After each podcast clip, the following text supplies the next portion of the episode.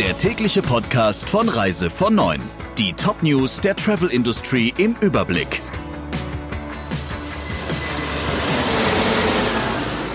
Mein Name ist Jennifer Hess. Einen schönen guten Morgen. Die Tourismusverbände fordern ein Gipfeltreffen im Kanzleramt. Die Verbände BTW, DEHOGA, DRV, DTV, IHA, RDA und VIR wollen im Rahmen eines Tourismusgipfels unter der Leitung von Kanzlerin Angela Merkel einen Rettungsfonds erreichen. Wenn nicht sofort Hilfe komme, sei die Tourismuswirtschaft am Ende. Der Präsident des Bundesverbandes der deutschen Tourismuswirtschaft, Michael Frenzel, sagt, dass es viele ohne einen solchen Rettungsfonds mit schnellen und direkten Finanzhilfen nicht schaffen werden. Über eine Million Arbeitsplätze sind unverschuldet in Gefahr und die Rücklagen aufgebraucht. Auf dem Tourismusgipfel sollte aus Sicht der Verbände vor allem diskutiert werden, welche Finanzhilfen es geben müsste, die speziell auf die Tourismus- und Reisewirtschaft, Busunternehmen, Hotellerie, Gastronomie und die Vielfalt des Deutschlandtourismus zugeschnitten sind. TUI will die Kreuzfahrtbelegung auf 1000 Passagiere begrenzen. Diese Regelung soll erstmal bis zum 31. August gelten und ist Teil eines Gesamtkonzepts, um die Reiseaktivität wiederzubeleben. TUI-Chef Fritz Jussen hat die Pläne am Mittwoch unter dem Slogan Urlaub neu gedacht in Zeiten von Corona vorgestellt. Dazu gehört auch, dass es an Bord der Schiffe keine Selbstbedienung mehr geben soll.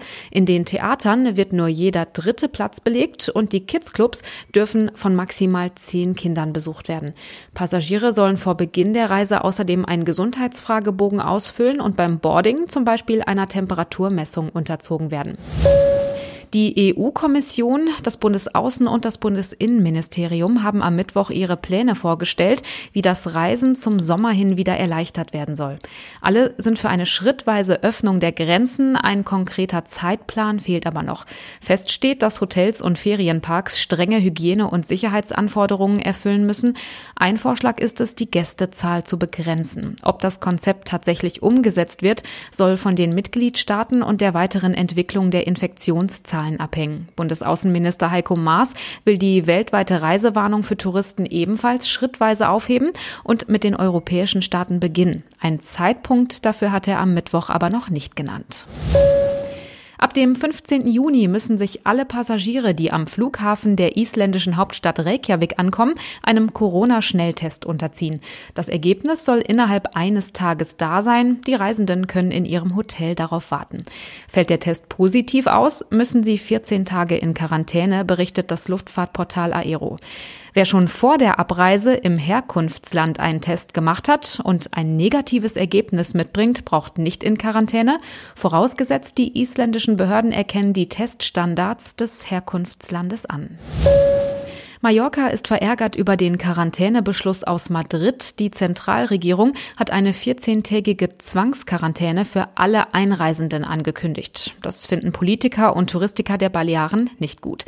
Derzeit seien viele Mitarbeiterinnen und Mitarbeiter aus Mitteleuropa auf den Inseln, um den Tourismus wieder ans Laufen zu bringen.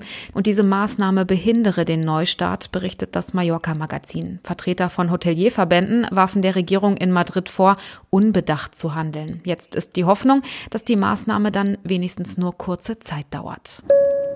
Der Reise von Neuen Podcast in Kooperation mit Radio Tourism.